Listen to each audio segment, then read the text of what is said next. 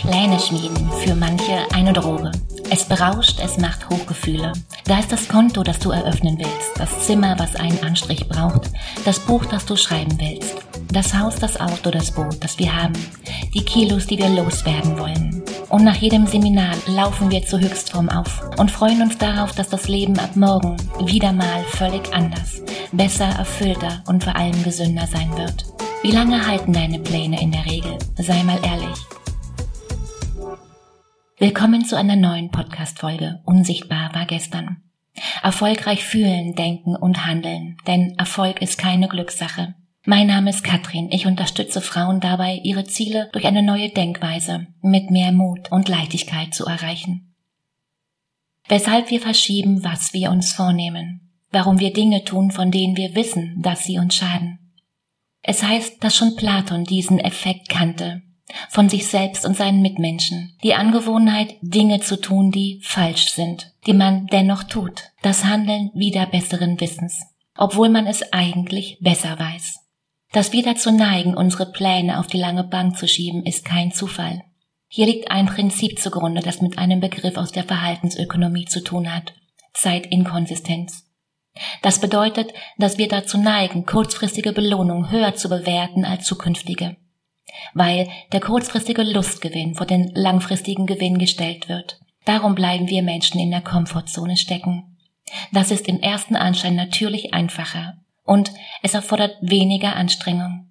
Denn meistens fehlt auch die genaue Vorstellung davon, wie realistisch es sich wirklich anfühlen würde, wenn das Angestrebte tatsächlich eingetreten ist.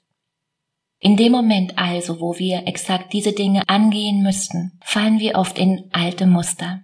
Und genau hier liegt der Schlüssel zu Erfolg oder zu Misserfolg. Es geht ganz konkret um den Gravitationsaufschub. Immer wenn wir noch eine Folge auf Netflix schauen, obwohl wir eigentlich schlafen gehen sollten, wenn wir unser Geld für unnötigen Krempel auf den Kopf hauen, statt einen Teil davon zu sparen, wenn wir nicht mehr Gemüse essen, wenngleich wir gesünder leben wollen, Getreu dem Motto, lieber den Spatz in der Hand als die Taube auf dem Dach, wollen wir lieber jetzt die leckere Schokolade reinstopfen, statt uns für unseren späteren Beachbody abzustrampeln. Statt uns auf die Hinterbeine zu stellen, glauben wir seltsamerweise oft, dass es ausreicht, Entscheidung für unser zukünftiges Ich zu treffen. Das wird ja schon irgendwie ausgehen, sagen wir uns dann. Dann gönnen wir uns voller Vorfreude erst einmal eine Jumbo-Pizza und schon ist es passiert wir sind wieder in die Falle getappt. Weil es ist im Moment einfach zu unbekannt, diesen gesunden Körper zu haben, 5000 Euro gespart zu haben oder ausgeschlafen in den Tag zu starten. Und weil wir, weil wir Menschen von Natur aus Gewohnheitstiere sind. Und wir glauben ja auch, dass Unbekanntes unrealistisch ist. Und wenn du dich jetzt gerade fragst, ja, das Ganze hat auch einen Namen. Akrasia. All das ist Akrasia. Also kurzfristige Versuchung schlägt langfristigen Ausblick. Der Akrasia-Effekt ist ein uraltes, tief in uns verwurzeltes Phänomen, das, das du selbst hast zu Reue und mieser Laune führt. Kennst du, oder? Versuchung, Entscheidung, Reue. Klar. Ein Beispiel. Es ist Sonntagabend und am nächsten Morgen musst du früh aufstehen, um eben pünktlich im Büro zu sein. Du hast aber gerade eine ganz neue, eine ganz spannende Serie angefangen zu schauen. Noch eine Folge, dann gehe ich ins Bett, denkst du, bereits zum dritten Mal.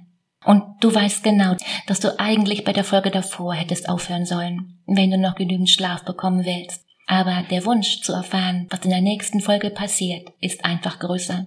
Ein anderes Beispiel wäre, ach, das räume ich später auf. Ja, gerne noch ein, noch ein Stück Torte bitte.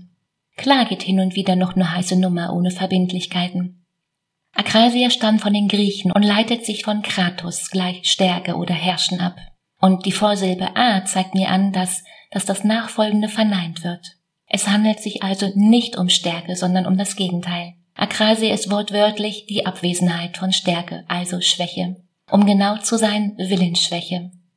Denn um dieser fiesen Versuchung der, der schnellen Lustbefriedigung oder einer kurzfristigen Bequemlichkeit zu widerstehen, brauchen wir in erster Linie Willen. Besser einen verdammt starken Willen. Und dass wir unsere Entscheidung für die Bequemlichkeit bereuen werden, das kennst du, oder? Das, das Träumen von was wäre wenn ist also kurzfristig schön genug. Es führt aber nicht dazu, dass wir auch wirklich etwas tun, um all die Träume auch in Ziele zu verwandeln Du weißt schon, Ziele machen Wünsche und Träume ja erst realisierbar, weil wir Ziele an konkrete Handlung binden. In unseren gewohnten Mustern tut sich unser Gehirn schwer, an etwas zu glauben, was noch nicht da ist. Weil, wenn wir es nicht bewusst steuern und erschaffen, bezieht sich unser Denken immer auf die Vergangenheit oder eben die Gegenwart. Es braucht also eine klare und bewusste Entscheidung, um, um das Denken gedanklich auf ein Szenario in der Zukunft auszurichten, das so zum magnetischen Zielbild, zur, zur Vision wird. Und erst dann können wir daraus weitere Handlungsschritte ableiten. Der amerikanische Psychologe Walter Michel stellte vor einem halben Jahrhundert Kinder vor die Wahl. Sie konnten einen Marshmallow sofort essen oder aber etwas warten und später dafür zwei bekommen. Genau, ich spreche vom Marshmallow-Test. Es zeigte sich, dass, dass diejenigen Kinder, die sich beherrschen konnten, später erfolgreicher waren. Sie hatten ein größeres Selbstbewusstsein. Und sie hatten gelernt, mit Rückschlägen umzugehen. Sie hatten gelernt, dass, dass der Gravitationsaufschub in bestimmten Situationen wichtig ist, um die Ziele zu erreichen, die einmal gesteckt wurden. Anders hingegen bei den ungeduldigen Kindern. Diese waren nicht weniger intelligent, nein, Sie schnitten jedoch bezüglich ihrer schulischen Erfolge einfach schlechter ab. Die, die gute Nachricht, du bist nicht allein. Es gibt eine Geschichte von Victor Hugo, die genau eben diesen Effekt beschreibt. Für den Sommer 1830 war eigentlich die Fertigstellung seines Werks Der Glöckner von Notre Dame vereinbart. Hugo tat jedoch was ganz anderes als zu schreiben. Prokrastination vom Feinsten. Sein Verleger setzte ihm daraufhin eine letzte, eine enge Deadline von weniger als einem halben Jahr für die Fertigstellung eben dieses Werkes. Was machte Hugo? Er trickste sich selbst aus. Er entfernte alle Kleidung bis auf einen Umhang. So hatte er nunmehr keine Möglichkeit auszugehen. Er blieb im Haus nur um zu arbeiten. Und zwei Wochen vor der Deadline wurde sein Werk veröffentlicht. Die Frage ist nun, warum tun wir das? Was hilft dir jetzt dabei, diese Willenskraft zu aktivieren? Weil Disziplin allein ist es eben nicht. Wollen wir jetzt vielleicht einfach nicht genug? Als ich klein war, hieß es, wenn man etwas wirklich will, dann tut man es einfach. Also ich wollte sparen. Damals schon gesagt, getan, dachte ich. Wollte ich womöglich nicht, keineswegs. Ich wollte es unbedingt. Und dann kamen da Zweifel. Vielleicht würde ich mit der Zeit herausfinden, dass das eben jetzt noch gar nicht der richtige Zeitpunkt wäre. Ich war eben erst zwanzig und ich wusste, dass ich in einigen Jahren mehr verdienen würde als aktuell. Und damit ließe sich doch viel, viel mehr und noch viel besser sparen. Und da waren jede Menge Hindernisse. Und ich wollte aktuell verreisen, jetzt. Und so legte ich den Plan, zehn Prozent zu sparen, genau in die Zukunft. Mit dem Gedanken, alles schon irgendwie zu rocken, irgendwann. Das ist 20 Jahre her. Und genau das ist der Haken an der Sache. Wir sind ganz groß darin, Pläne für unser Zukunfts-Ich zu schmieden und tun uns umso schwerer mit unserem Gegenwarts-Ich. Wenn du für dein Zukunfts-Ich entschieden hast, dass es dies oder jenes tun soll, entscheidest du gleichzeitig für dein Gegenwarts-Ich. Denk mal drüber nach. Und zwar jetzt. Denn genau das schmeckt uns meistens nicht, weil das ist dann anstrengend und das kostet. Da ist dann einfach Netflix eben viel, viel einfacher und weniger anstrengend. Und morgen ist auch noch ein Tag und danach noch einer und noch einer. Es braucht ein starkes Gefühl dazu und, und genau das löst du vor allem durch die Antwort auf eine einzige Frage aus. Warum will ich diesen Wunsch oder Traum realisieren? Sprich, wer ein starkes Warum hat, findet Wege. Und dann können wir auch beim Dranbleiben statt unlos auf einmal Freude und Begeisterung verspüren. Kennst du, ne? Was kannst du also konkret tun, wenn das momentan noch nicht so läuft? Zuerst einmal hinschauen, hinschauen und wahrnehmen, was ist. Denn der innere Schweinehund weist in dem Moment, wo er seinen Auftritt hat, ja auf eine Schwäche hin. Und anstelle dich jetzt zu bemitleiden, solltest du das als Hinweis sehen, weil der innere Schweinehund bewacht dir deine imaginäre Grenze zwischen deiner Komfortzone und deiner Entwicklungszone, dem Potenzial. Und wenn du dir in diesem Moment das noch nicht vorstellen kannst, stell dir mal einen kleinen Ball vor. Vielleicht einen Tennis, einen Tischtennisball. Und genau das ist deine Komfortzone. Und dieser Ball steckt wiederum in einem Tennisball. Dieser ist größer da, da passt ja auch mehr rein. Genau das ist dein Potenzial.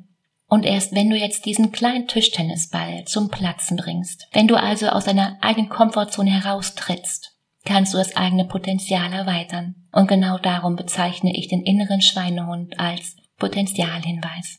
Willkommen im Club. Die, die Potenziale sind bei jedem individuell. Es sind Tischtennisbälle, Tennisbälle, Fußbälle, Wasserbälle und so weiter. Es liegt an dir, wie und ob du dich weiterentwickeln möchtest. Warum also nicht eben das hier, was du gerade hörst, als Chance nutzen? Du kannst den Fokus darauf legen zu trainieren. Mehr planen, dich, dich eiserner an Zeiten und Vorsätze halten, Deadlines und Termine festlegen. Alles definitiv gute Ideen auf dem Weg zu mehr Disziplin, Du kannst dich an deinen eigenen Haaren aus dem Aufschiebesumpf herausziehen und, und dein Gegenwarts-Ich helfen, in die Gänge zu kommen. Ich empfehle dir im allerersten Schritt, schaffe dir Voraussetzungen, die es, die es dir wahrscheinlicher machen, das, was du tun willst, auch eben zu tun. Klingt simpel, ist es nicht. Ein Beispiel.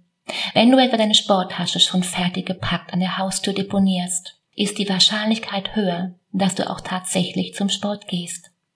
Und Vieles ist halb so schlimm, wenn man erst einmal angefangen hat. Sind die ersten Sätze für meinen Podcast notiert, geht's mir deutlich besser. Bin ich mit dem Hund am See, laufe ich zwei Stunden drumherum.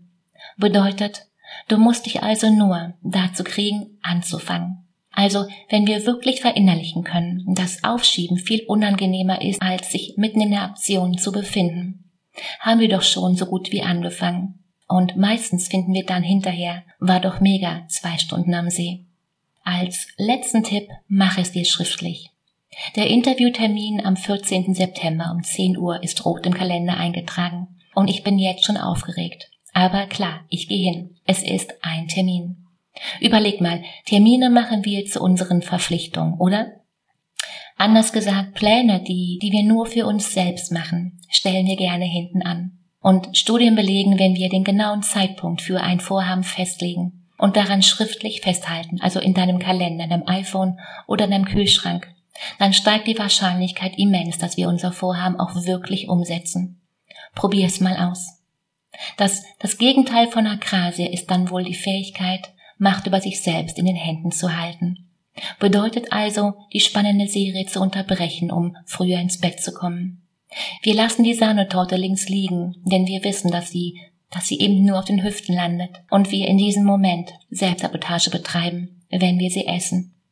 Und natürlich starte ich früh genug für diesen Podcast, statt bis zum letzten Abend zu warten. Und wem die Disziplin nicht in die Wiege gelegt wurde, für den gibt es Mittel und Wege oder eben ja ein Coachingprogramm, dem Gegenwarts-Ich Feuer unterm Hintern zu machen, denn wo ein Wille ist, ist auch eben Akrasie.